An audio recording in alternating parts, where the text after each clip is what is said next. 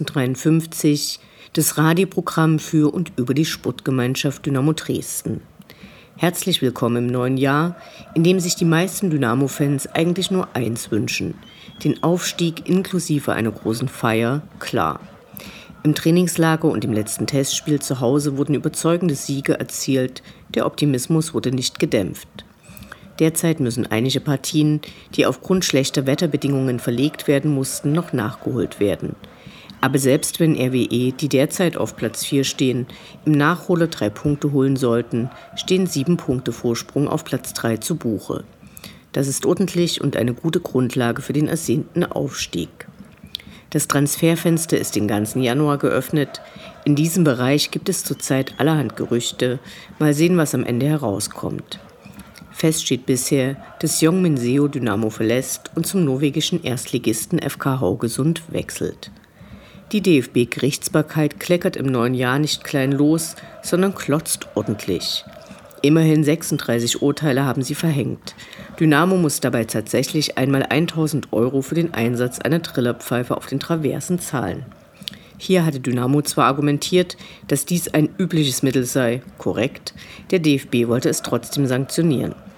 Wesentlich teurer war die Pyroshow gegen Halle, als hinter der Zaunfahne ein Funken Hoffnung für alle Inhaftierten, bei der die Lady of Liberty, also die New Yorker Freiheitsstatue, sich mit einem Dynamo deformumt und selbst Pyro gehalten hatte. Dahinter brannte dann stimmungsvoll ziemlich viel ab. Der DFB wollte zunächst 100.000 Euro haben und ging dann auf 90.000 Euro runter. Wir alle kennen ja den Passus, nachdem ein bestimmter Teil der Strafe vom Verein selbst für präventive Maßnahmen eingesetzt werden kann. Dem Vorschlag des Vereins, davon einen weiteren Fanbeauftragten teilweise zu finanzieren, wollte der DFB nicht folgen. Was mal wieder zeigt, wie wenig durchdacht und verlogen das Ganze ist. Große Fangnetze können finanziert und aufgehangen werden, die aber keine Becherwürfe präventieren. Fanarbeit, die aber genau dafür da wäre, kann nicht finanziert werden. Das DFB-Gericht scheint schon mal für die EM im eigenen Land die Weichen zu stellen. Wurde nach langwierigen Fanprotesten vor Jahren nach absoluter Willkür ein Katalog präsentiert, was denn nun ein Plinko oder ein Bengalo oder der Wurf von Bierbechern aufs Feld so kostet, wird es nun richtig absurd. Der FC Köln hat einfach mal eine Strafe von 420.000 Euro für Pyro abgefasst. Wer mal wieder Gefühle spüren möchte und nicht weiß, ob er dabei lachen oder weinen soll, dem sei die Urteilsbegründung dafür empfohlen, die der DFB selbst veröffentlicht hat. Ein Wahnsinn. Derweil gehen die Fanproteste gegen den Plan der DFL für die Veräußerung ihrer Mädchenrechte an einen Investoren in die nächste Runde. Auch im neuen Jahr werden die ersten zwölf Minuten ohne organisierten Support, also wohl sehr leise. Hierzu haben die Fanszenen Deutschlands eine neue Stellungnahme veröffentlicht, in der erneut auf die Faninteressen und auf dem Tisch liegende Vorschläge verwiesen wird. Die Proteste laufen unter der Überschrift Der deutsche Fußball bleibt Risikokapital. Für die erste Sendung des Jahres haben wir ausführlich David Yeldell, der nun auch schon seit 2020 Dynamos Torwarttrainer ist, zu seiner Arbeit, seiner Karriere und zu seinem Leben in Dresden befragen können. Ihr hört die 176. Ausgabe von Welle 1953. Mein Name ist Anne Vidal, sportfrei.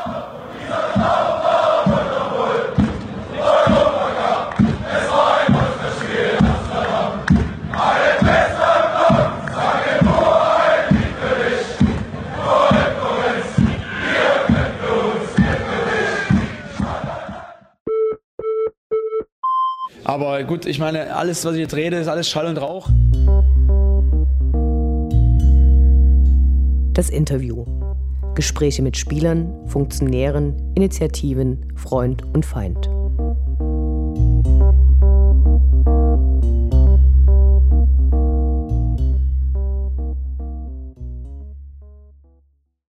Wir sprechen heute mit unserem Torwarttrainer David Dialdel. Hallo. Hallo. Danke, dass du dir die Zeit nimmst. Du bist 2020 nach Dresden gekommen, mitten zu Corona-Zeiten und hast den langjährigen Torwarttrainer Rano Arsenovic abgelöst. Wie kam es dazu? Also ich war, muss ein bisschen länger ausholen, ich war ja selber Spieler lange Zeit, war dann, äh, meine letzte Station war Groß Asbach, bin da auch dann äh, direkt von Spieler auf Standby-Spieler plus Torwarttrainer. Ja, habe da so meine ersten, ersten Schritte gemacht ja, in der Geschichte und habe dann dort aufgehört. Ja, habe dann ein Jahr, ein Jahr mich um die Trainerscheine gekümmert, bisschen äh, rumgeschaut, ja, aber ein bisschen äh, ja, beim DFB mal über die Schultern geschaut, wie auch immer, war da bei der U18 ein bisschen dabei mit Christian Wörns und äh, Fabian Hürzeler, Peter Herrmann war mal eigentlich ein ganz gutes Trainerteam. Und aufgrund von Corona war dann eine längere Pause, wo nichts war. Und in mir ist einfach so dieser, dieser Wunsch gereift, tagtäglich auf dem Platz zu stehen, mit Jungs zu arbeiten, die besser zu machen, zu unterstützen. Und ja, da kam, äh, klar, da klappert man dann äh, verschiedene Optionen ab und habe dann gehört, Dynamo Dresden ist auf der Suche nach einem Torwarttrainer. Ja, ich kannte ja auch äh, Kevin Broll noch aus Asbacher Zeiten. Ja. Das hat sicherlich jetzt auch nicht geschadet, sage ich jetzt mal so. Und habe mich dann auch äh, mal mit Ralf Becker getroffen und mit dem damaligen Trainer äh, Markus Kauczynski. Und ja, den halt signalisiert, dass ich äh, da interessiert war. Für mich war es einfach wichtig, ja, klar, ich war dann in Asbach äh, so die letzten Jahre und da war es eher beschaulicher, sage ich jetzt mal so, drumherum. Ja. Wenig Fans, ja, wenig Presse, ist halt ein kleiner Verein. War auch nicht, war auch nicht schlecht, aber ich habe einfach für mich gedacht, wäre schon mal schön, ja, beim Verein zu, zu sein, wo, wo dann auch was los ist, sage ich jetzt mal. Fans, man hat Ziele. Dann wurde ja auch das Trainingszentrum hier neu, neu eröffnet. Und ja, als dann äh, so die Rückmeldung kam, dass, dass sie mich gerne äh, haben würden als Torwarttrainer, ja, dann musste ich auch nicht lange überlegen und habe dann habe dann diese Chance äh, genützt und oder ergriffen yeah. und habe sie bis heute eigentlich keine Minute bereut. Wie war das damals, äh, zu den Corona-Zeiten dann nach Dresden zu kommen? Wie hast du da die Stadt wahrgenommen? Also ich bin ja aus Stuttgart gekommen und ich glaube in Stuttgart war das alles noch eine, eine Nummer schärfer, so von den Beschränkungen und ja, und dann bin ich hierher gekommen und klar, in der, ich jetzt mal, in der Altstadt war eigentlich auch wenig los, wenig Touristen. Ich war dann auch die erste Zeit hier im Maritim untergebracht, bis man natürlich eine Wohnung gefunden hat und so. War eigentlich relativ beschaulich. In der Neustadt war schon ein bisschen, bisschen mehr Betrieb. also von dem her war eigentlich, dachte ich mir, okay, hier ist, auch wenn ich dann immer meine Familie dann die erste Zeit noch zu Hause besucht habe, an freien Tagen oder so, war das schon ein bisschen äh, unterschiedlich, sage ich jetzt mal. Also hier, hier war eher eher Betrieb, wie bei uns zu Hause in Stuttgart. Lass, lass uns zuerst über deine Karriere als Fußballer sprechen. Du bist in Stuttgart geboren und hast, äh, bist du mit 21 Profi, wurdest bei den eher hier unbekannten Vereinen äh, VfL Weibling, Spielvereinigung Rommelshausen, TSG Backnang gespielt. Äh, wie bist du überhaupt zum Fußball gekommen? Das ist schon eine Weile her, aber ich glaube, so wie bei den meisten Kindern, man hat sich so ein bisschen ausprobiert. Meine Mama hat mich dann mal dahin geschickt, mal da, sage ich jetzt mal. Ja, man will sich bewegen. Und klar, Fußball liegt dann manchmal auch nahe oder auch gerade damals. Ich glaube, ich habe auch mal Handball eine Runde gespielt oder wie auch immer. War dann, kann ich mich erinnern, war auch mal im Judo, aber es hat mir alles nicht so zugesagt. Also bei mir stand schon früh fest, dass ich irgendwas mit Ball machen will. Und dann äh, ja, habe ich bei VfL Weibling angefangen, ganz normal in der F-Jugend, glaube mit fünf oder sechs. Und ja, da hat es eigentlich so angefangen. Wann, wann, stand das fest oder wann hat sich das so herauskristallisiert, dass du ähm, Torwart wirst? Also ganz oft ja, spielen die Kinder ja auf unterschiedlichen Positionen, bis genau. sich das dann so ja, zeigt. Ja, das, das, war bei mir eigentlich auch so. Also ich war auch noch bis zur, glaube bis zur C-Jugend habe ich dann auch noch draußen mitgespielt, mal drin im Tor, mal draußen so richtig feststand, ist dann, glaube ich, erst so relativ älterer Jahrgang C-Jugend, so würde ich jetzt sagen. Oder D-Jugend, D-C-Jugend, so. Also ich habe auch noch relativ lange draußen gespielt. Ja, was ich eigentlich heute noch viel wichtiger finde für die Jungen, dass sie nicht zu früh ins Tor gehen, weil er heute auch noch viel mehr Fußball spielen muss als Torwart. wo ich angefangen habe, gab es ja noch die, die Rückpassregel, wo man, oder keine Rückpassregel besser gesagt, wo man den Ball noch in die Hand nehmen durfte. Also da war man fußballerisch, sage ich jetzt mal, eher beschränkt. Ja. Aber heutzutage, ja, wenn die da noch als Feldspieler agieren, ja, für ihre technische Fähigkeiten und so, ist das eigentlich ganz, ganz gut, hilfreich.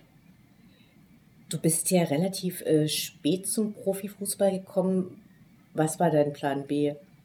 Also was hast du für eine, für eine Ausbildung gemacht, die nicht mit Fußball zu tun hat? Gut, äh, Plan B war schwer. Also ich habe ich hab angefangen, ja, das war so nebenbei, Gaswasserinstallateur habe ich gemacht. Ja. Also das Klempner? War, genau. Aber das hat mir irgendwie nach, ja, nach zwei Jahren hat mir das nicht mehr zugesagt. Ja. Dann habe ich äh, die Möglichkeit gehabt, äh, nach, äh, nach England zu gehen. Ja, und dann war halt so diese Entscheidung. Ja. Genau, du, hast, jetzt, genau, genau. Du, du, bist ja, du bist ja zuerst mal zur zweiten Mannschaft ja, von äh, Stuttgarter Kickers und die haben Oberliga gespielt. Das genau. heißt, äh, du hast dann quasi dort gespielt und parallel gearbeitet, genau. Lohnarbeit gemacht und bist dann nach England ausgeliehen worden. Ähm, was hat es für dich nee, bedeutet? Fest, festverpflichtet. Ach, festverpflichtet, ja, ich stimmt. Ich habe Probetraining gemacht in England bei Blackburn Rovers damals. War damals Black, äh, Premier League. Und ja, ich bin eigentlich ohne Erwartung hingegangen, sage ich jetzt mal. Und habe dann da eine Woche mittrainiert. Ja, die haben mich auch dann gleich, erste Mannschaft, gleich rein, reingeworfen ins, ins kalte Wasser ohne große Anlaufzeit. Äh, man, ja, waren schon ein paar Namen dabei, auch gerade die Spieler von früher wie Dwight York, Andy Cole, äh, Manchester United, auch ein Begriff, waren viele, weil es nah in Manchester war, waren viele ältere Spieler. Äh, habe dann auch eine Zeit lang mit Markus Babbel, war dann noch ausgeliehen damals von Liverpool und ja, auch da der damalige, ich glaube, der war Kapitän mal hier, Sebastian Pelz, war zu der Zeit auch dort. Und ja, da war ich da eine Woche im Probetraining und ich glaube, der Torwarttrainer hat sich dann nochmal hier ein Oberligaspiel angeschaut, ist extra hierher geflogen und dann ja, haben sie gesagt, sie würden mich gerne nehmen. Ja, dort gibt es ja auch so eine Reservemannschaft, wo du dann auch als junger Spieler also was eben bei uns oft die U23 Ja, ist, genau, äh, genau. Und da ist es halt alles viel enger verzahnt gewesen. Also du hast dann mit der ersten Mannschaft trainiert die ganze Woche. Die haben viel größere Kader gehabt. Und äh, hast dann unter der Woche waren die Spiele meistens in der Reserve gespielt. Ja. War dann im ersten Jahr auch relativ oft auf der Bank in der Premier League. Also habe da dann auch schon super Erfahrungen eigentlich gemacht. Von, sage ich jetzt mal, von Oberliga Deutschland zu Premier League ja, gegen Liverpool oder Manchester United oder ja, Newcastle, wie die alle heißen. Ja. War das, war das damals dann schon so wie, äh, dass das quasi wieder ein größter Traum in Erfüllung gegangen ist? Also hättest du erwartet, dass du jemals in der Premier League Nee, aber wenn nicht also spielst, ich aber mich, doch auf der Bank sind, also, du im Kader bist. Nee, also grundsätzlich habe ich relativ wenig erwartet. Ja, ich habe ja meine ersten aktiven Schritte in der Landesliga gemacht damals bei TSG Backner. Also habe da noch zwei Jahre aktiv gespielt. Und ich sage jetzt mal, in der heutigen Zeit ist es jetzt nicht realistisch, dass jemand mit 20 in der Landesliga spielt und dann ja. äh, irgendwann mal noch Die am Ende, selten, am Ende von der Karriere sagen kann, okay, er war in der Nationalmannschaft dabei von USA und äh, hat bei Leverkusen auch noch ein Bundesligaspiel bekommen. Ja. Also das ist, äh, das ist, glaube ich, eher, eher selten, selten noch der Fall. Und deswegen habe ich eigentlich erwartet, muss ich sagen, habe ich, hab ich nicht mehr so viel, sage ich jetzt mal. Ja. Ich bin da auch, ja, ich habe da auch Spaß gehabt, in der Landesliga zu spielen. Klar, natürlich, wir haben es ja angesprochen. Äh, da wäre dann der, ähm, der berufliche Weg wahrscheinlich, wie ich gesagt habe, ich habe im Handwerk angefangen, vielleicht wäre es auch was Handwerkliches ge, geblieben und hätte halt dann wahrscheinlich wie viele ganz normal gearbeitet, abends ja. zum Training getroffen und dann, wie auch ja. immer, vielleicht mal nach dem Training ein Bier trinken zusammen oder so wie es halt viele, viele unter uns machen. Ja. Und bei mir ist es dann halt durch dieses Probetraining oder ja, ist es halt dann doch in eine andere Richtung dann gegangen. Und da muss ich halt dann die Entscheidung treffen, will ich diesen Weg Fußball probieren mit allem, was dazugehört, oder mache ich halt so halb, halb. Und ich habe mich halt da, damals äh, entschlossen, dann ja. doch die Schiene Fußball. Und hat mich jetzt bis heute, bis heute hat mich das eigentlich jetzt nicht, oder bereue ich diese Entscheidung nicht mehr. Du bist ähm, im Januar 2005, also vielleicht muss man auch mal so die Jahreszahlen dazu sagen, dass die Leute das nachvollziehen können, äh, bist du dann für einen Monat ausgeliehen worden nach Brighton und hast dort eben dann auch tatsächlich die Profi-Einsätze gemacht, genau. während du äh, sonst eher auf der Bank gesessen hast. Äh, was hat es für dich bedeutet? Wie, wie war das in Brighton? Ja, da gibt es auch eine Geschichte dazu. Also ich wurde, glaube äh, in England muss man dazu sagen, da gab es so diese Kurzline, einen Monat oder drei ja. Monate ja, in die unteren Ligen. Ich glaube, die gibt es jetzt in Deutschland, sind mir die jetzt nicht bekannt. Das, da geht es entweder, glaube ein Jahr oder ein halbes Jahr.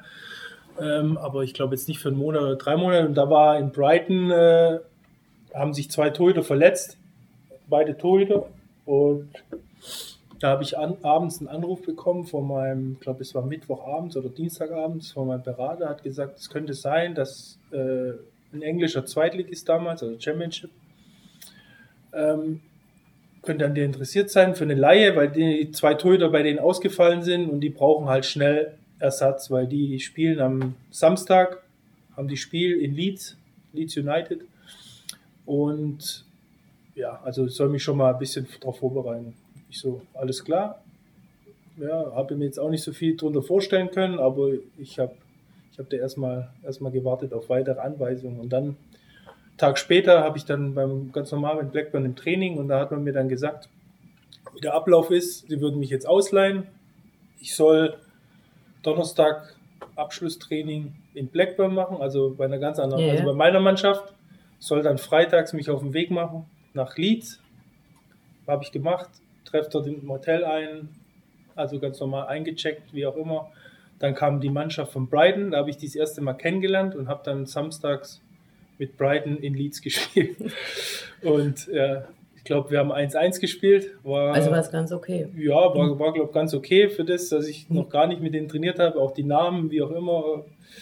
Ja, man hat sich dann halt dann abends da in, äh, in Leeds im Hotel getroffen zum Abendessen und hat dann, ja, ja hier, David, ich bin morgen euer Torwart, so auf die Art. Und ja, habe dann, hab dann äh, mein Spiel in Leeds dort gemacht, oder mein Debüt. Ich glaube, war ja, Leeds Ellen Road, ist ja auch bekannt, bekanntes Stadion. Ja, und habe dann da eigentlich, ja, war, war eine ordentliche Leistung für das. Und bin da eigentlich auch dann so ins kalte Wasser reingeworfen worden. Warum äh, bist du dann zu den Stuttgarter Kickers zurückgegangen? Ja, es, also wärst du gerne in England geblieben? Ja, also ich war das erste Mal weg von zu Hause. Ja. Es war dann doch nicht immer leicht, sage ich jetzt mal, ja, so allein auf sich zu äh, gestellt zu sein. Dann hat man auch nicht regelmäßig gespielt, doch klar in der Reserve oder so. Dann, aber ja, England ist jetzt auch nicht gerade be bekannt für, für sein schönes Wetter, wo man dann äh, ja, irgendwie, wo das Leben groß auf der Straße stattfindet, ja, sage ich jetzt mal. Also ich glaube, es gibt andere Länder, wo du vielleicht dann keine Ahnung, dann gehst du einfach raus aus dem Haus und dann ist da großer Platz und dann triffst du vielleicht Leute im Café oder ja, wie auch ja. immer. Das ist jetzt damals, also ich habe jetzt schon eine Weile, ist ja schon eine Weile her, aber damals war das auf jeden Fall in England nicht so. Es war nahe Manchester, da hat es eigentlich, glaube einmal am Tag hat es auf jeden Fall geregnet. Ja, nach zwei Jahren, klar, stellt man sich dann auch die, die Frage, wie, wie geht es weiter? Ich hätte noch ein Jahr Vertrag gehabt. Für mich persönlich war halt auch wichtig dann zu sehen, ich habe dann trainiert dort auf sehr hohem Niveau, habe dann auch die Reservespiele gemacht, war öfters auf der Bank. Aber für mich war damals, glaube ich, 23, 24 müsste ich da gewesen sein. Also jetzt auch nicht mehr der ganz jüngste, weil ich ja relativ spät angefangen habe. Ähm, für mich war dann die Frage, was ist der nächste Schritt? Und der nächste Schritt war halt für mich gefühlt, dass ich auf jeden Fall zu einer Mannschaft gehe oder möchte, wo ich große Chance habe zu spielen regelmäßig Weshalb und, du eben auch dann in die Regionalliga Süd gegangen Genau, bist. das war die, damals, die damalige dritte Liga.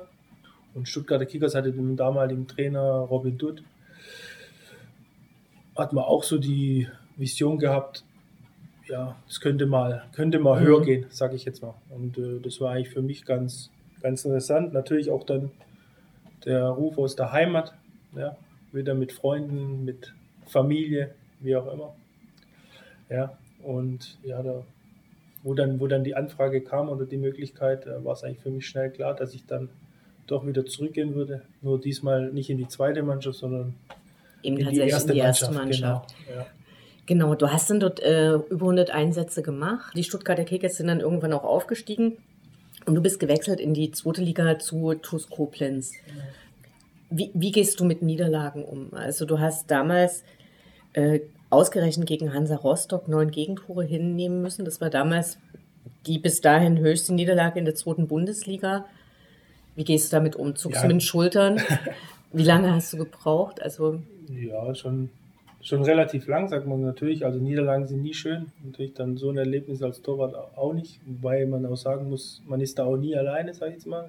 Grundsätzlich, nee, ähm, sind Niederlagen, also man verliert nie gerne, sage ich jetzt mal. Es gibt, glaube ich, keinen Profi, Profifußballer, der gerne verliert. Ja, und natürlich so Niederlagen sind dann, sind dann umso, umso bitterer. Ja. Und deswegen, aber ja, man ist, man ist ja auch dann immer so, wie, wie, wie man darauf reagiert sage ich jetzt mal, ist ja auch genau, immer so ein Ding, genau, wie, genau wie reagiert man auf solche Nackenschläge und wir hatten dann eine Woche oder zwei Wochen später, haben wir zu Hause gegen Nürnberg gespielt, haben da glaube ich nach, nach vier Minuten schon wieder ein Tor bekommen, lagen schon wieder 1-0 hinten und dann denkst du halt dann schon, okay, geht schon wieder los und dann haben wir am Ende aber 1-1 gespielt, wenn ich mich nochmal richtig erinnere und das war dann so die, die richtige, richtige Antwort darauf. Gibt es da irgendwelche äh, Sachen, die dir helfen, irgendwelche Techniken, äh, weil du als Torwart ja trotzdem jemand bist, der da an einer explodierenden Stelle ist.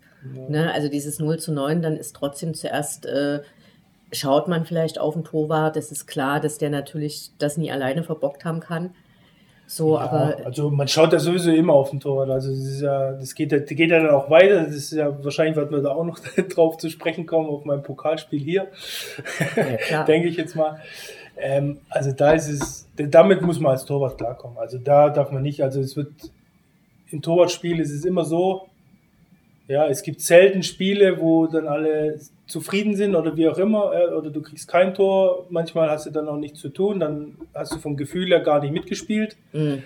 Ähm, und in anderen Fall, wenn du jetzt mal zwei bekommst oder einen Schuss aufs Tor bekommst, der ist drin, dann sagt, sagen die meisten Leute, ja, der muss ja mal einen halten oder so. Also da ist, da ist es sowieso so, da musst du als Torwart sowieso ein dickes Fell haben, ja, wo du ja, wo du sowas gar nicht an dich rankommen lässt und du hast ja dann auch äh, Familie, ja, meine jetzige Frau, damalige Freundin hat mich da unterstützt und so, das ist ja dann das, das Wichtige und ich jetzt irgendwie, ich war jetzt sowieso nie einer, der irgendwie groß im Internet viel gelesen hat oder wie auch immer. Ja, das hilft ja dann bei so einer Geschichte dann auch. Wahrscheinlich generell. Sehr, ja. Deswegen, aber man sollte, meine Meinung ist auch, man sollte auch bei guten Spielen da nicht zu viel lesen, ja, weil dann sind auch die, die ganzen Schulterklopfer dann immer da, wenn es gut läuft.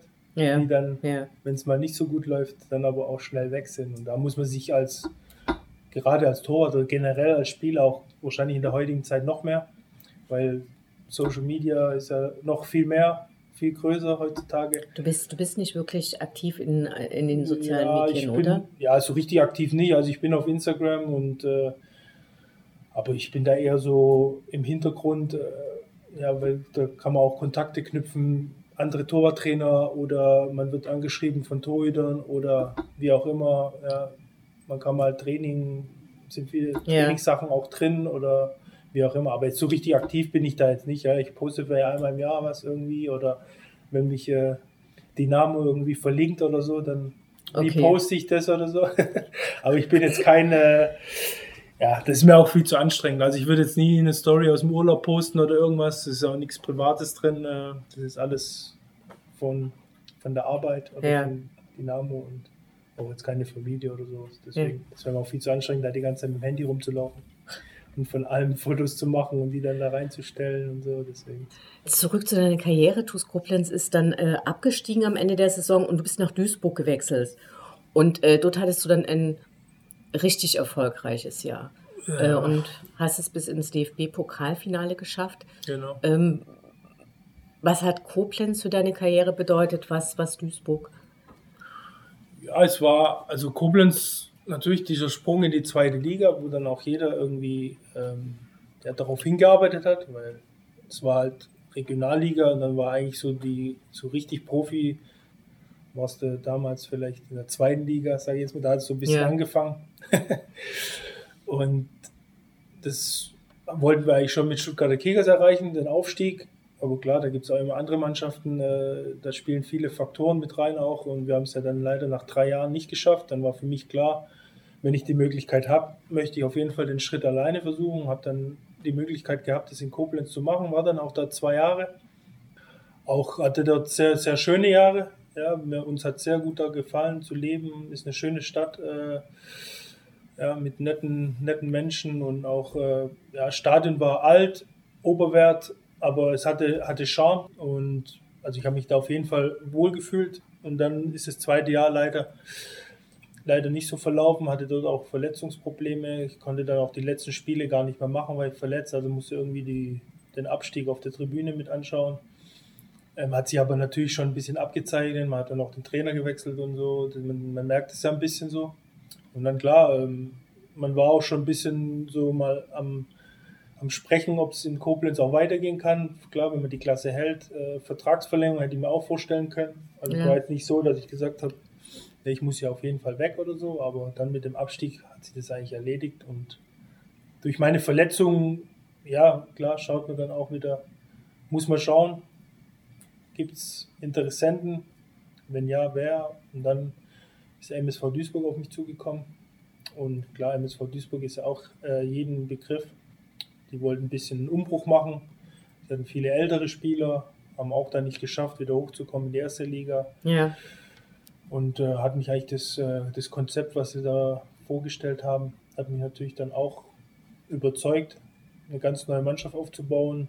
Ja, auch natürlich mit schönen Stadion, schöne Trainings, Gelände, ja. äh, Tradition, so was auch natürlich dann Spieler auch dann immer, immer reizt in so einer Geschichte.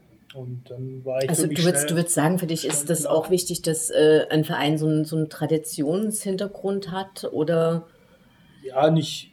Also ich sage jetzt mal so, ich habe jetzt beide Seiten so ein bisschen kennengelernt und für mich, aber es macht schon für einen Spieler und für was aus, wenn du auch dann eine Resonanz für deine Ergebnisse bekommst. Ob die jetzt positiv oder negativ ist. Ähm, ist klar, ist immer schön, wenn sie positiv ist, aber man muss dann natürlich auch in Kauf nehmen, wenn man dann mal ein Spiel ja. verliert oder wenn man mal mehrere Spiele verliert oder wie in unserem Abstiegsjahr hier, wo wir dann abgestiegen sind, dass sich natürlich dann auch mal der Frust entlädt bei den Leuten. Ja. Damit muss man dann auch rechnen.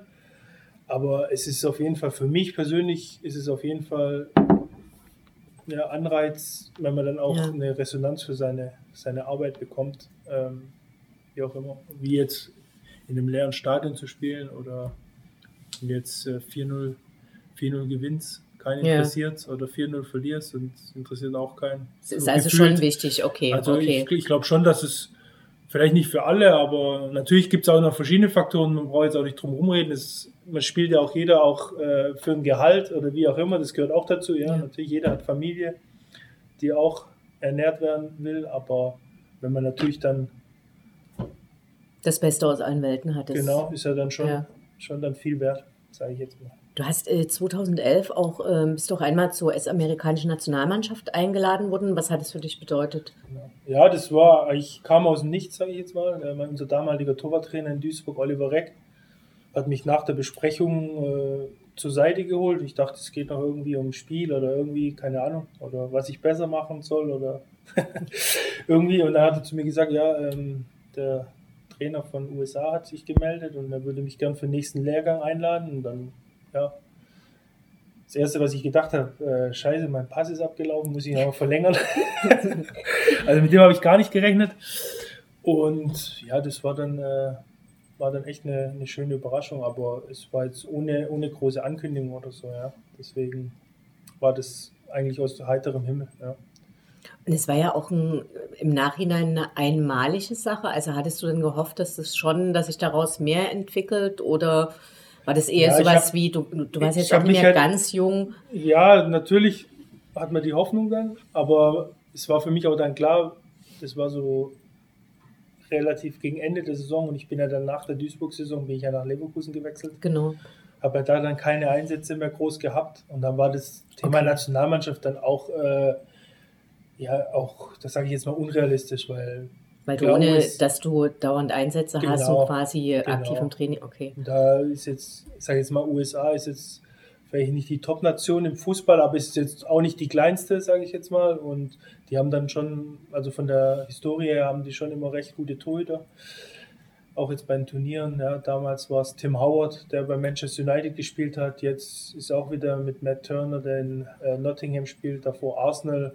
Also es gibt schon da Historie, dass USA gute Torhüter haben und da war es für mich jetzt dann unrealistisch, ohne Bundesliga, Zweitliga, Einsätze da nochmal eingeladen zu werden. Und ja. da ist, glaube ich, auch dann der, der Trainer Jürgen Klinsmann geworden, der das dann auch klar kommuniziert hat, dass bei ihm Spiele oder Spielpraxis Voraussetzung, Voraussetzung ist ja. für eine Einladung für die Nationalmannschaft. Und deswegen war das für mich dann auch ja, relativ schnell, schnell vorbei, das Thema. Ja. Aber trotzdem habe ich habe ich die, den Lehrgang genossen und habe da auch äh, viele Kontakte geknüpft und äh, habe ja da zum Glück auch einen Einsatz bekommen gegen Paraguay.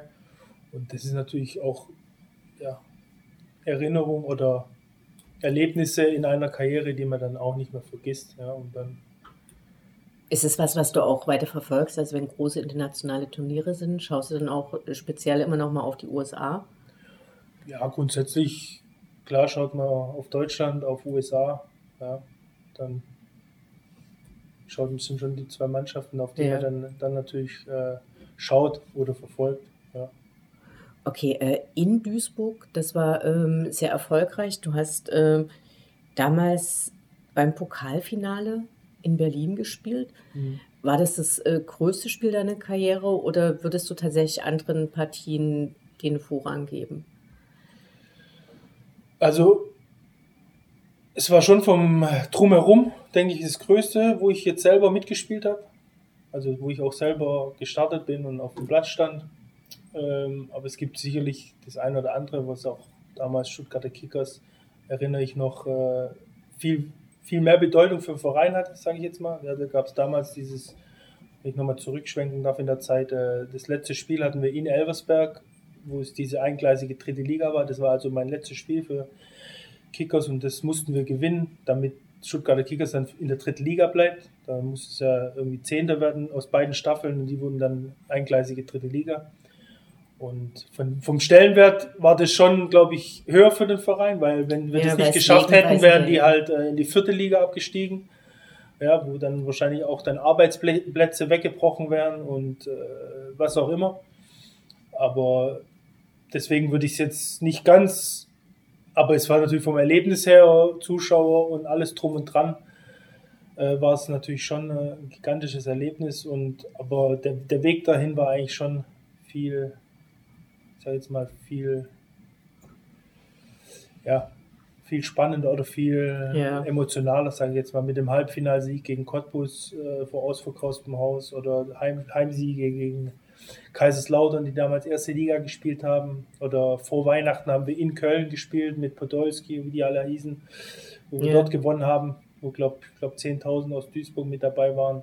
Und also das war so auch dieser Weg dahin und wir hatten damals auch eine, eine recht äh, homogene Mannschaft, wo so ja. jeder, ja, wo, wo es richtig, also dieses Jahr war schon recht, recht intensiv, sage ich jetzt mal. Für, für Dynamo-Fans ist vielleicht interessant, dass äh, damals Philipp Trojan dorthin ausgeliehen genau, war, genau. der später Philipp zu Dynamo Trojan, gegangen ja. ist. Und äh, Manuel Schäffler. Genau, ja, Manuel hat, Schäffler. Genau, der hat damals jetzt, auch da gespielt, der genau, jetzt hier ist. Der war noch, war noch ein ganz, ganz junger. Deswegen, und ja, jetzt sind wir in verschiedenen Funktionen hier. Ich ja. ja mittlerweile als Torwarttrainer und er ist noch Spieler. Noch?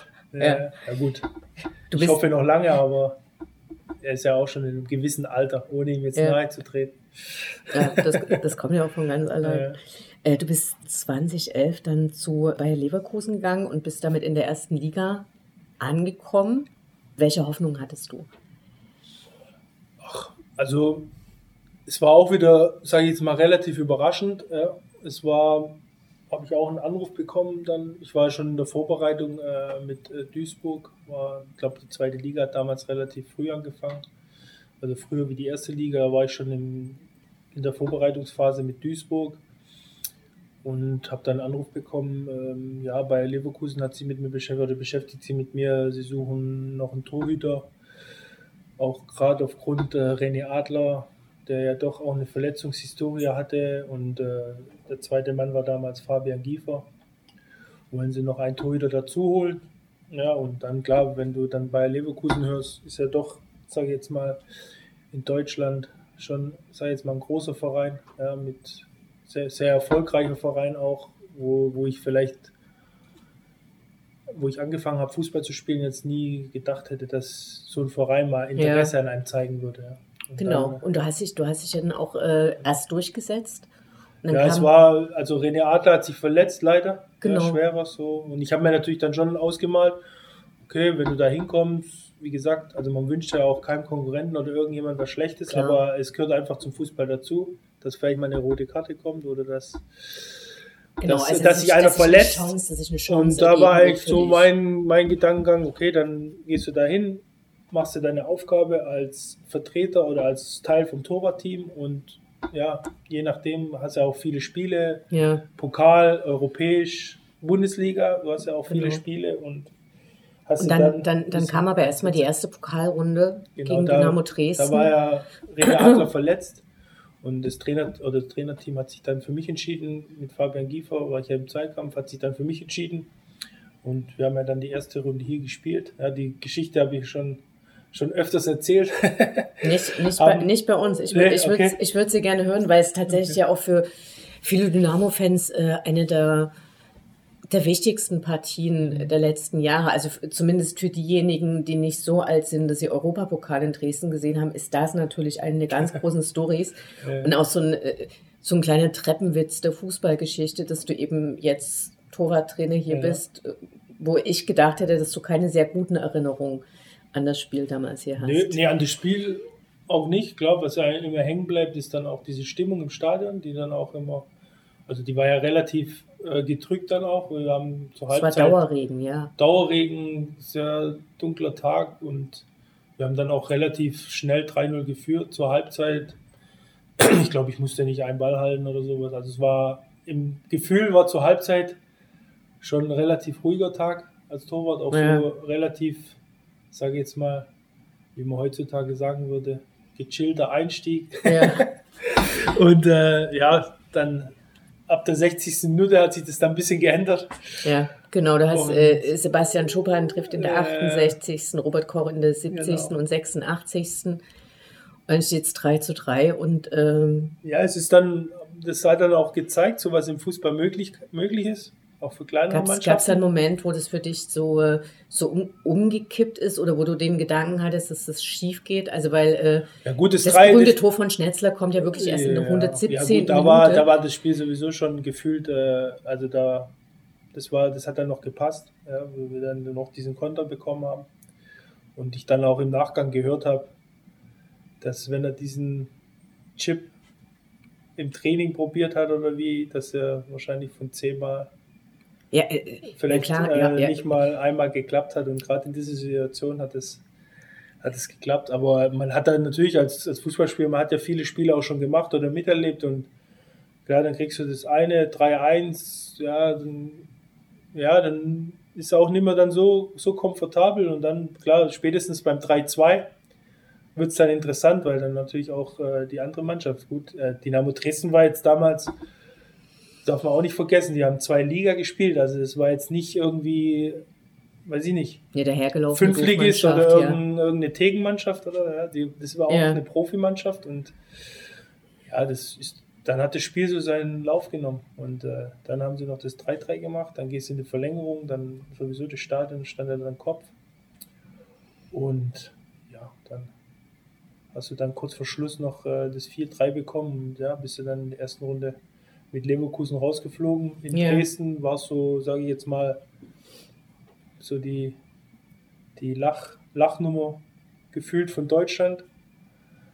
Ja, und, aber grundsätzlich ist es jetzt nichts, was, also das wird jedes Jahr passiert sowas, wie man dieses Jahr zum Beispiel gesehen hat, Bayern München verliert in Saarbrücken. Ja. Also, ja, das, man muss ja auch realistisch sein und das war einfach ja, dann nach dem 3 zu 0, klar, natürlich äh, mit der Mannschaft in Leverkusen, sage ich jetzt auch im Nachhinein, da hätte auch, blöd gesagt, hättest du auch eine Reisetasche eigentlich ins Tor stellen können und du hättest eigentlich das 3-0 vielleicht noch über die Zeit bringen müssen. Ja. Deswegen, Mhm. da spielt halt dann alle, alle Ja, mit ja. rein. Und äh, wie ich schon gesagt habe, hast du eine gechillte erste Halbzeit. Vielleicht hat es bei vielen dann im Kopf so, ja, das haben wir schon. Und Ja. das hat dann auch nochmal gezeigt, wenn du im Fußball oder vor allem im Profifußball, auch das macht ja den Pokal auch so interessant, wenn du da nicht von der ersten Minute Ja. an oder wenn du da abschaltest oder nicht ernst nimmst, dann wirst du bestraft. Ja. Aber das Spiel hat ja äh, sicher auch sein, seinen Teil dazu beigetragen, dass du danach keine Profi-Einsätze mehr bekommen hast, oder? Ja, ich glaube, das war jetzt nicht äh, der ausschlagende, ausschlaggebende Punkt, aber jetzt, ich sage jetzt mal, Es gab, immer, es gab geholfen. immer sehr gute Torwarte dort, die verpflichtet wurden. Ja, ge- geholfen hat es jetzt auch nicht gerade, ja, aber jetzt allein das jetzt dem Spiel zuzuschreiben, ich glaube, da, also ich bin ja jetzt selber in der Situation, Torwarttrainer zu sein, auch Torhüter einzuschätzen. Ich würde jetzt, glaube nicht nach einem Spiel äh, Ja. dem Torwart irgendwie bei einem schlechten Spiel oder wie auch immer, weil im Nachhinein, ich habe mir das Spiel ja auch nochmal angeschaut, wie auch immer, es war ja in dem Sinne war es ja kein schlechtes Spiel. Ja. Man hat natürlich vier Tore bekommen, aber es war jetzt nicht so, dass ich mir von den vier Toren drei selber reingeworfen habe. Also ja, da muss man dann auch so ehrlich sein. Natürlich, und dann sind wir ja wieder bei dem Thema, du bist dann Torwart und ja, kriegst dann, wie auch immer, gefühlt von außen. Wobei ich noch äh, sagen muss, das meiste hatte sowieso Michael Ballack abbekommen, ja, der eine viel größere Nummer ist, der da, glaube ich, in der 60. eingewechselt wurde oder so und mit dem sein Namen leider dann das auch noch verknüpft wurde. Ja. Und Ja. deswegen, also da ist eine gesamte Mannschaft äh, dran schuld oder hat es verbockt und nicht jetzt äh, eine einzelne Person. Und Ja. äh, ich habe das dann auch für mich so gesehen, aber ich glaube jetzt nicht, dass es alleinige, ich hatte dann danach, ja, hast du auch noch genug Trainingseinheiten gehabt, wo du dich aufdrängen kannst oder wie auch immer. Und im Endeffekt muss man dann auch sagen, ich war fünf Jahre da. Das war in, in einer Sache was was auch gut. Ähm, Man hat mich auch da geschätzt, würde ich jetzt einfach mal so behaupten. Also hast dich, du bist ja bis in meiner, 2016 in meiner Rolle, genau, habe dann genau. auch am, noch meinen Einsatz bekommen vom damaligen Trainer Roger Schmidt. äh, Und das macht man ja auch nicht einfach so, wenn jetzt, wenn man jetzt Ja. da gar nichts geleistet hat. Ich habe halt dann eine Rolle gehabt, äh, Trainingstorhüter auf der Bank oft, also als Nummer zwei, Nummer drei. Ja, du hast ja da auch viel Spielersatztraining, weil du viele Spiele hast. Du reist durch Europa, wo du jedes Mal mit drei, vier Torhütern reist. Genau, gibt es Also da das darf Sachen, man, die, darf man halt nicht unterschätzen, dass es Genau. trotzdem auch eine wichtige Rolle ist. Ja. so. ja, na klar, du brauchst ja einen, einen guten Torhüter auf der Bank, falls sich Genau. eben jemand verletzt, was eben jetzt nicht so oft vorkommt, aber wir haben es bei äh, Stefan Trigatscha Genau, gesehen. Wir haben es ja selber jetzt erlebt. Genau, aber eben doch passiert. Ähm, Gibt es für dich aus den fünf Jahren so Spiele, die für dich ähm, besonders im Gedächtnis geblieben sind? Ja, klar, natürlich so, so Champions League-Spiele, sage ich jetzt mal, so in meinem ersten Jahr, das war jetzt relativ nah nach dem Pokalspiel, glaube ich, haben wir in Chelsea gespielt. Ja, wo, ich glaube, das war das erste Champions League-Spiel dann von Bernd Leno. Der wurde ja noch dazu verpflichtet, weil René Adler sich ja längerfristig verletzt hat. Ja, leider. Und ähm, da war schon so dieses Chelsea-Spiel, wo dann auch Michael Ballack, glaube ich, eingewechselt wurde und dann ist das ganze Stadion hat applaudiert für ihn, wo man dann schon denkt, okay, also wenn du dort so äh, bei deiner Rückkehr so Ja. äh, begrüßt wirst, ist schon, schon ein Highlight, ja. Und klar, die Champions League-Abende waren schon immer auch ein, auch ein Highlight, auch dann so das Abschlusstraining auswärts, so davor in Barcelona, Nou Camp und welche Stadien man da alle ja, alle besucht hat. Und ja, natürlich Bundesliga-Siege auf der Bank gegen Bayern, München oder Dortmund ist natürlich dann auch so, wo einem so hängen bleibt. Weil, ich sage jetzt mal in München oder so gewinnt jetzt auch nicht jeder. ja. Und man darf da auch einen kleinen, kleinen Teil dazu beitragen, auch wenn es nur Ja. von der Bank ist, sage ich jetzt mal so. Du bist, du bist 2016 dann äh, zu Sonnenhof Groß Asbach gewechselt.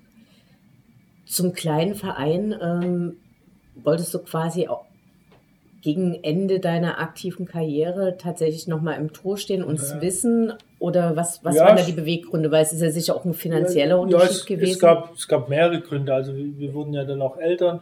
Ja, unser Sohn ist in Leverkusen geboren, 2014. Und äh, dann gibt es natürlich, Asbach ist nah an unserer Heimat, Oma, Opa-Thema. Dann natürlich wollte man auch für mich, ich habe dann trainiert viele, viele Jahre lang, war auch fit, habe jetzt wenig Verletzungen gehabt da in den Leverkusen-Jahren. Ähm, habe gedacht, okay, vielleicht äh, will man dann auch nochmal das eine oder andere Jahr spielen und vielleicht sich auch nochmal beweisen. Ja, und da war eigentlich so dieses, diese Asbach-Möglichkeit von mehreren Faktoren dann so auch eine, eine, gute Option, weil wir auch gesagt haben, es gab die eine oder andere Option, auch nochmal irgendwo anders hinzuziehen als Nummer drei oder sowas, aber mhm. das wäre dann auch immer nur ein Jahr oder so gewesen und ja, da bin ich auch eher so ein Typ, wo schon auch ein bisschen länger was haben möchte, auch kleine Sicherheit auch für ja. Familie oder für sich selber und nicht jetzt ein Jahr da und ein Jahr da und ein Jahr da. Also da bin ich auch nicht so der Typ dafür. Okay. Deswegen bin ich auch relativ froh, dass ich jetzt schon vier Jahre hier sein darf. Ja. Und ja, wir uns auch relativ sehr, sehr wohlfühlen hier. Du hast dort dann ähm, Kevin Proll getroffen, der mhm. quasi eine Generation, eine Spielergeneration hinter dir ist. Ähm, der war dann trotzdem Nummer eins und du hast dann nach einem Jahr angefangen, das Torwarttraining mit zu unterstützen. Wie kam es dazu? Also war das deine ja. Überlegung, dass du nicht wieder als Klempner arbeiten möchtest? Nein. Und ja, das, nee, das, das war jetzt nicht die Überlegung, aber klar, natürlich, man kann jetzt auch nicht äh, beschreien, man hat halt seinen Großteil von seinem Leben hat man im Fußball verbracht, im Tor, Torwartspiel, man hat selber gespielt in der Situation. Ja. Und man muss einfach sagen, ich behaupte jetzt einfach mal, davon habe ich jetzt für mich persönlich ja, am meisten Ahnung, sage ich jetzt mal. Jetzt wahrscheinlich mehr wie vom Klempner-Dasein. Wahrscheinlich. oder, ja, und für mich war auch so vom Gefühl her auch nie so, so ein Bürojob oder so. Ich weiß nicht, also ich, ich bin auch hier froh, wenn ich dann raus kann mit den Jungs auf dem Platz, ja, trainieren, ja, und das ist, das ist so für mich und das war auch für mich dann schon klar, weil ich in Leverkusen, muss ich dazu sagen, habe ich auch schon ein, zwei, drei Jahre, glaube ich, schon ein bisschen die Jugend mit unterstützt. Habe da U14, U13 mit, mit trainieren dürfen. Habe da schon ja. ein bisschen reinschnuppern dürfen und äh, Torwarttrainer war schon so für mich, wenn ich die Chance da bekommen würde, hätte ich da schon äh, Lust drauf. Ja, Gibt es ähm, Torwarttrainer aus deiner eigenen äh, Historie, die dich besonders beeindruckt haben oder wo du sagen würdest, die haben einen Einfluss darauf, was wie du heute ja, man, unterrichtest? Also man nimmt, ich habe hab verschiedene Torwarttrainer gehabt und man nimmt eigentlich von jedem was mit. Jetzt, ob es am Ende in Leverkusen äh, David Thiel war oder davor Rüdiger Vollber und mich Markolai. Dann in Duisburg hatte ich Oliver Reck, ja, wo man viel mitnehmen konnte. Leider nur ein Jahr, aber dann auch Koblenz habe ich heute noch Kontakt mit Peter Auer, ja, der, der auch eine, eine, ein toller Torwarttrainer ist. Ja. Und da kann man eigentlich von jedem was mitnehmen und das habe ich auch dann versucht, ja, ob es positive Sachen, natürlich auch negative, wo ja. man vielleicht ein bisschen anders machen würde. Was, was würdest du in deinem Torwarttraining auf gar keinen Fall machen, was du in deiner Jugend noch kennengelernt hast an Methoden? Gibt es da was? Ja, gut, also ich, ich sage jetzt bei meiner Jugend waren halt schon Wiederholungen dabei, so, keine Ahnung, irgendwelche links, rechts, äh, aber nicht jetzt achtmal, sondern gefühlt 45 Mal. Das hat sich dann schon ein bisschen, bisschen geändert, aber ich finde einfach auch für mein Torwarttraining, ich bin jetzt da nicht so in einer Schiene festgefahren. Also ich nehme auch gerne was von früher, ja, es muss dann nur richtig, richtig angewandt werden oder zur richtigen Zeit. Ich sage jetzt mal in der Vorbereitung kann es auch mal ein Training geben, wo die Jungs auch mal richtig, richtig gefordert werden. Und da vielleicht jetzt nicht technisch alles 100% ist, aber es hilft dann in anderen Geschichten, ja, sag ich jetzt mal, ja. vielleicht seinen Schweinehund zu überwinden oder, hm. oder stärker zu werden oder ja, Torwart-athletischen Aspekt oder so. Also ich würde jetzt nie irgendwas, was jetzt ausschließen, ja, sage ich jetzt mal.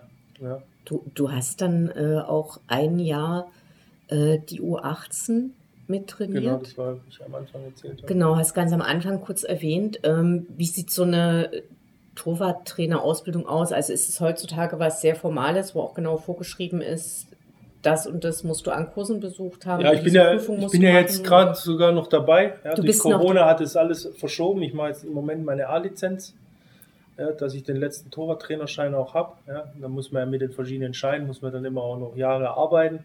Ich bin ja jetzt auch noch nicht 20 Jahre Torwarttrainer, sondern, sag ich jetzt mal, relativ am Anfang noch schon ein paar Jahre dabei, aber doch ja. nicht jetzt äh, schon. Und äh, deswegen bin ich gerade jetzt noch dabei, dieses Jahr meine A-Lizenz zu machen. Und ja, dann hat man halt Blöcke, wo man dann vor Ort sein muss. Das ist meistens von Montag bis Mittwochs. Äh, jetzt im Januar ist äh, noch einer, ein Block und dann glaube ich im Februar und dann im Mai ist die Prüfung. Und da ist auch viel online, wo man dann Aufgaben erledigen muss oder Videosequenzen oder.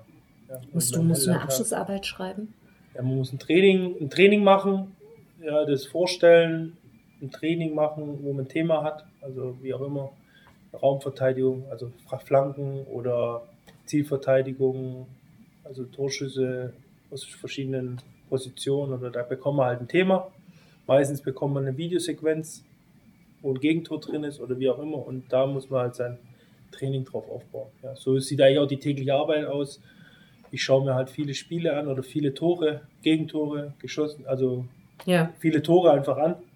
Wie fallen die Tore? Gibt es Muster? Und das versuche ich halt dann in mein Torwarttraining mit einfließen zu lassen. Auf, wel, auf was muss ich den Torwart darauf vorbereiten? Ja? Also das ist zum Beispiel, um die Frage dann nochmal abzuschließen, so eine Sache, die habe ich halt früher jetzt nicht so kennengelernt, ja, auch in meiner Jugend. Das hat sich halt jetzt wahrscheinlich ein bisschen geändert, auch gerade durch Videosequenzen ja. und durch die ganzen Plattformen.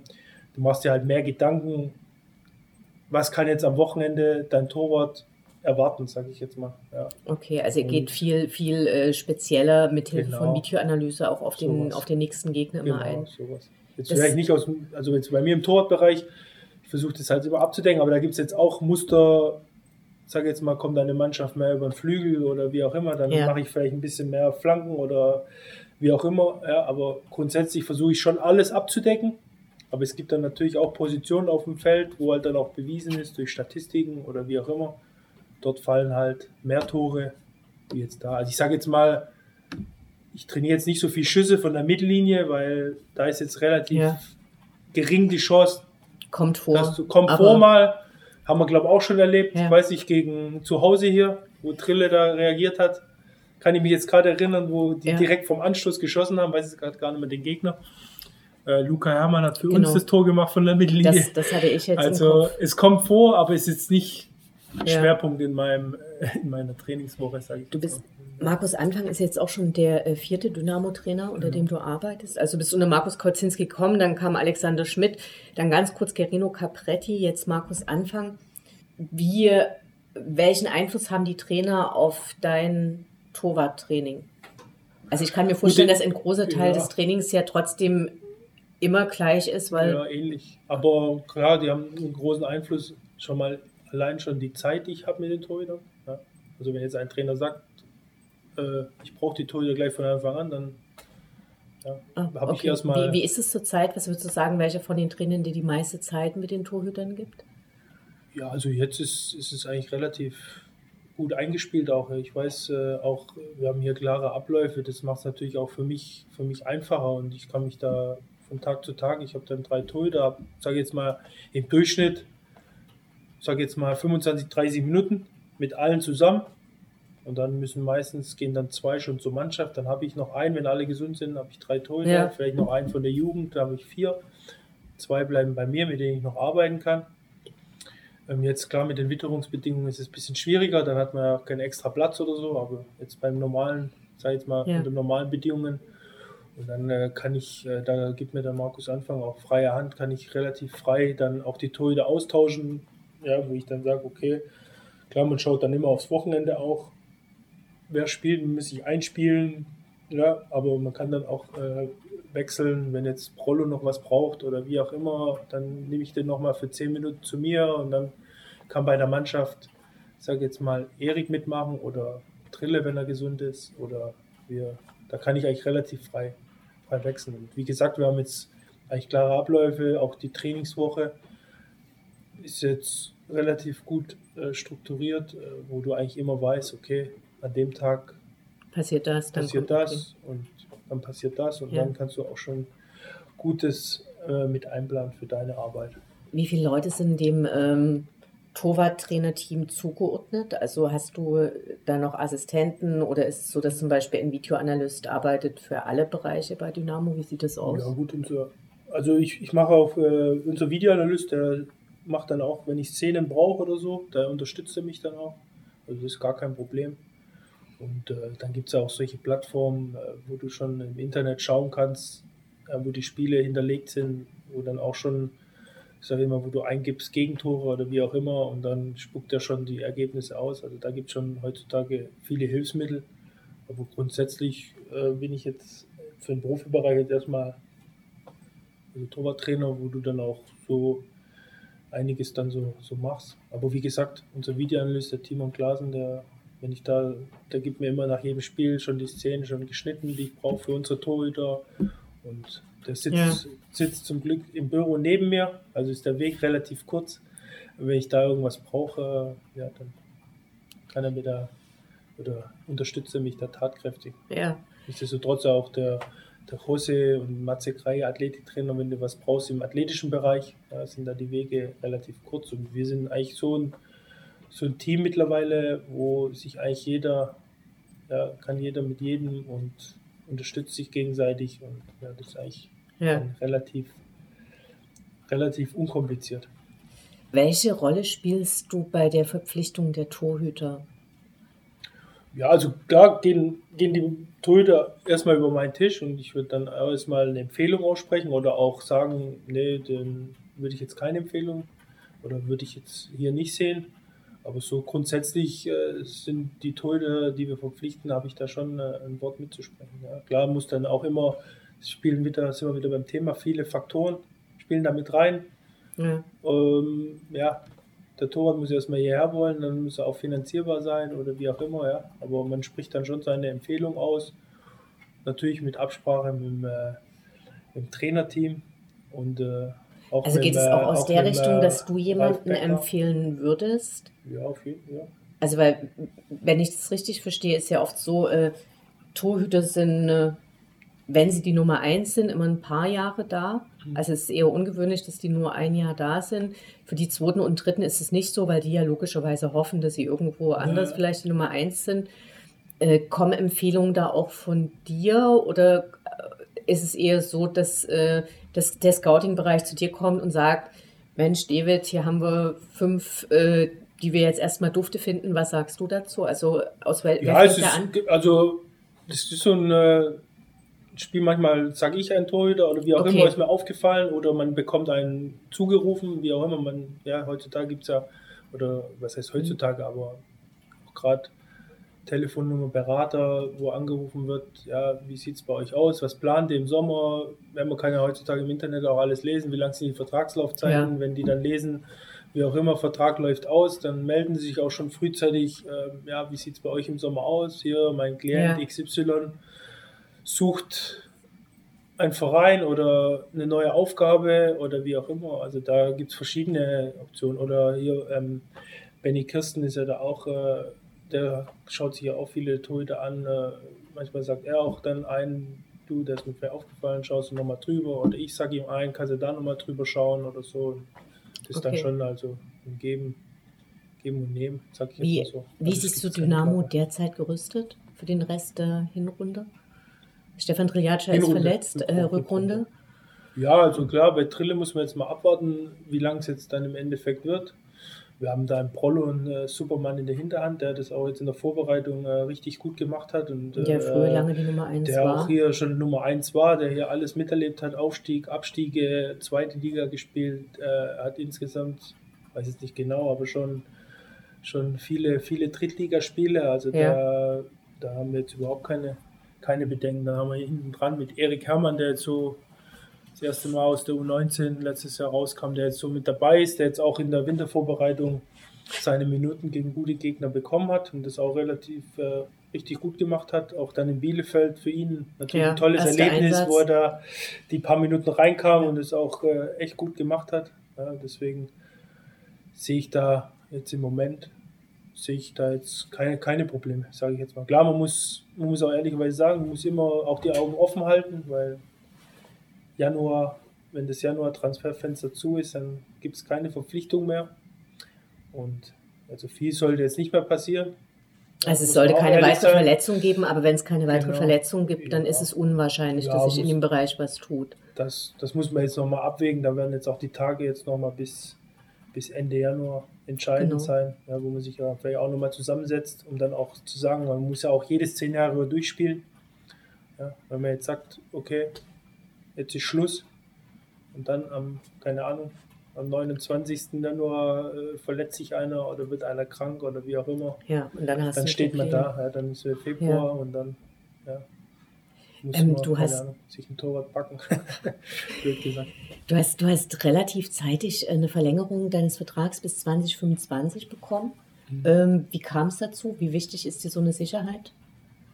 Ich habe ja schon mal angesprochen, also mir ist schon, schon wichtig, auch eine Sicherheit und für mich, also wo der Verein dann auf mich zukam und es gerne machen wollte, gab es da für mich jetzt auch nicht lange, lange zu überlegen oder wir haben jetzt auch nicht lange irgendwie gepokert oder was auch immer. Ja. Für mich, also ich, ich finde es ich find's toll hier zu arbeiten. Ja, ich ich habe ja alles, meine Familie ist hier. Ähm, mein, mein jüngster Sohn ist hier geboren in Dresden. Also deswegen wird Dresden sowieso immer ein Teil, Teil bleiben, sage ich jetzt mal, wahrscheinlich in meinem Ja. Leben. Und wo dann der Verein auf mich zukam und hat gesagt, wir würden gerne mit dir verlängern, weil, weil wir mit dir zufrieden sind oder mit deiner Arbeit oder wie auch immer. Das ist natürlich dann auch, äh, auch eine, eine Wertschätzung und da gab es jetzt auch nicht lange zu überlegen. Ja. Und deswegen ja, bin ich auch, äh, sage ich jetzt mal, sowas habe ich auch gesucht, wo man ein bisschen längerfristig bleiben kann, ja, weil, wie ich ja auch schon gesagt habe, so, so ein Leben, ein Jahr da, ein Jahr da, das Ist mit einer größeren Familie eben auch schwierig. Auch nicht, auch nicht für mich. Wie verbringst du deine Zeit, wenn du nicht Torwart, Torwarte trainierst? Gut, natürlich, äh, ich habe drei Kinder. äh, Da ist dann zu Hause Halligalli, spielt man mit den Kindern, äh, verbringt Zeit mit seiner Frau, die ja dann auch relativ hier ohne, ohne große Familienunterstützung ist, die ja auch aus dem Stuttgarter Raum kommt. Ja. Ja, und dann äh, verbringt man da viel, viel Zeit und persönlich bin ich halt großer Football-Fan, ja, wo jetzt gerade für mich auch sehr interessant ist. Mit den Playoffs haben wir jetzt angefangen und da Du mich regelmäßig die viel. Spiele? Ja, ich schaue die eigentlich schon. Also die Saison ist ja nicht so lang, es sind ja nicht so viele Spiele. Da versucht man schon so, so viele Spiele wie möglich zu schauen. Ja, und also so, aber generell ist irgendwie so hundertprozentig abschalten vom Fußball geht dann auch nicht, weil man dann irgendwie zu Hause schaut man dann noch irgendwie ein Spiel oder äh, man hat dann irgendwie eine Idee noch für ein Training, dann schreibt man sich das kurz auf oder man telefoniert irgendwie mit, oder jetzt habe ich noch einen Trainerschein dazu, wo ich dann auch noch Ja. irgendwelche Hausaufgaben machen muss oder also so muss man sagen, man versucht es zwar, dann versuche Ja. ich auch so, so, so gut wie es geht, wenn ich hier rausgehe, dass ich dann äh, auch so die Arbeit dann ruhen lasse, aber es ganz abschalten geht dann nicht. Also, Ja, ja, deswegen, äh, aber wie gesagt, der Großteil nimmt natürlich die Kinder ein klar. und die Frau. Und ja. Wirst du in der Stadt erkannt und angesprochen? Ich glaube schon, also meine Frau, meine Frau kriegt es eher mit, so, dass dann die Leute. Du bist gucken. ignorant, wenn du durch die Stadt gehst. Nee, das nicht, aber wenn ich angesprochen werde, ich habe da kein Problem damit. Ich bin jetzt nicht so diese. Aber man wird schon, äh, und das Lustige ist, man wird halt dann oft über dieses äh, Pokalspiel dann nochmal, wo dann gesagt wird, ah, Wird nochmal nachgefragt. Ja. du warst doch damals im Tor oder wenn den Kindern erklärt wird, der, der war damals im Tor. Wo, genau, also man merkt dann schon, wie groß das Spiel für die Leute hier war. Und ja, im Endeffekt ist gut, aber im Grundsatz kann ich hier beruhigt durch die Stadt laufen und ja, einen Kaffee trinken oder wie auch immer. Was, äh, was macht für dich Dynamo Dresden aus? Also was macht Dynamo Dresden zu einem besonderen Verein? Ja, ich glaube schon, dass es so ein, so ein Mix ist, ja. Natürlich die Zuschauer, die hier ja halt schon richtig, man merkt, wie die, wie die Leute für den Verein brennen. Ja, die natürlich dann auch mitreisen zu Auswärtsspielen, weiß ich nicht, unter der Woche 2.000, 3.000 irgendwo. Ja, das, das ist natürlich schon, schon grandios und muss man dann auch äh, Respekt zollen. Und auch wenn man hier durch die Stadt geht, man merkt, der Verein ist halt überall an der Wand, äh, Ja. Graffiti oder Aufkleber oder wie auch immer. Also das, man merkt es halt, dass, dass hier in der Stadt und auch wenn man dann, äh, also wenn ich mit meinem Sohn Fußball spielen gehe oder wie auch immer, wenn dann die Kinder haben jetzt, klar gibt es auch mal ein Bayern München Trikot oder so, aber die haben halt hier Dynamo Dresden Trikots an. Das sage ich jetzt mal. Wenn in anderen Städten haben sie halt Real Madrid und Chelsea, Barcelona und solche. Ja. Und man merkt halt schon, wie, wie diese Stadt halt für diesen, für diesen Verein, für diesen Verein lebt. Und ja. Vielen Dank fürs Gespräch und äh, vor allem viel Erfolg bei deiner weiteren Arbeit. Okay, vielen Dank. Ausrufezeichen!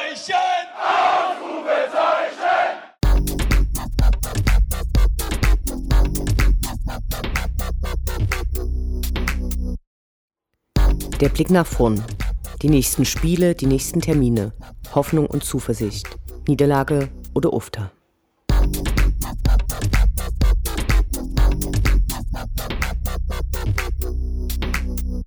21. Spieltag, 20. Januar, Sonnabend 14 Uhr, Sportgemeinschaft Dynamo Dresden gegen den SV Sandhausen. Die letzten beiden Spiele unseres ersten Gegners Ende 2023 gingen verloren. Das Hinspiel im August verlor die SGD auswärts. Damals machten wir uns einige Sorgen nach dem Spiel. Das sieht aktuell ganz anders aus.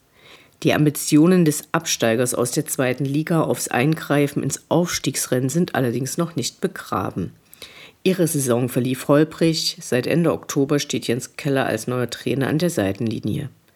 Unter seiner Ägide wurden in acht Spielen 17 Punkte geholt. Das entspricht fast exakt dem Punkteschnitt der SGD in allen bisherigen Saisonspielen. Es kommt ein durchaus fordernder Gegner ins Rudolf-Habich-Stadion. Wir freuen uns aber auf eine starke Unterstützung der Heimfans ab Minute 13. Auf dass die Revanche für das Hinspiel gelingen möge. 22. Spieltag, 23. Januar, Dienstag 19 Uhr, Waldhof Mannheim gegen die Sportgemeinschaft Dynamo Dresden. Nur drei Tage nach dem Heimspiel gegen Sandhausen geht es zu den abstiegsbedrohten Mannheimern ins Karl-Benz-Stadion. Die haben sich mit zwei Heimsiegen in die Winterpause verabschiedet. Damit konnten sie die Abstiegszone verlassen und stehen nun kurz über dem Strich. Im Hinspiel gab es ein 2 zu 1. Nach langer 2 zu 0 Führung kam der Waldhof in der 84. Minute zum Anschluss und machte damals das Spiel aus unserer Sicht unnötig aufregend. Spannend kann das Spiel am Dienstag gern sein, wenn am Ende die Punkte nach Dresden gehen.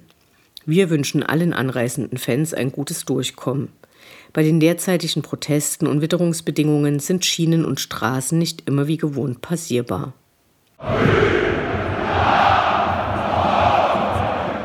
23. Spieltag, 28. Januar, Sonntag 19.30 Uhr, Sportgemeinschaft Dynamo Dresden gegen die BVB-Bubis.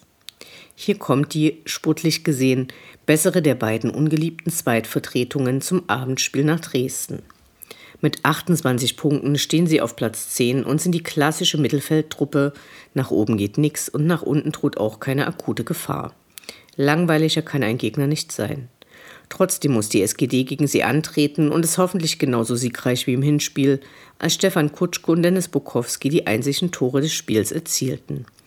Immerhin ein schöner Wochenendabschluss bei Flutlicht. Dynamo Allee.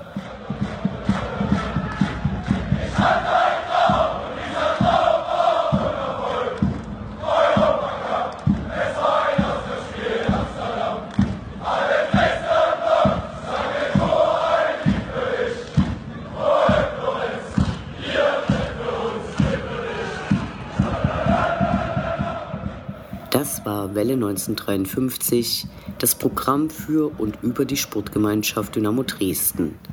Ihr findet alle Sendungen über Dynamo mit den wichtigsten Neuigkeiten und Widrigkeiten auf dem Weg zum Europapokal bei den Podcast-Plattformen eures Vertrauens und auf welle1953.net. Mein Name ist Anne Vidal. Auf Wiederhören. Bis zum nächsten Mal.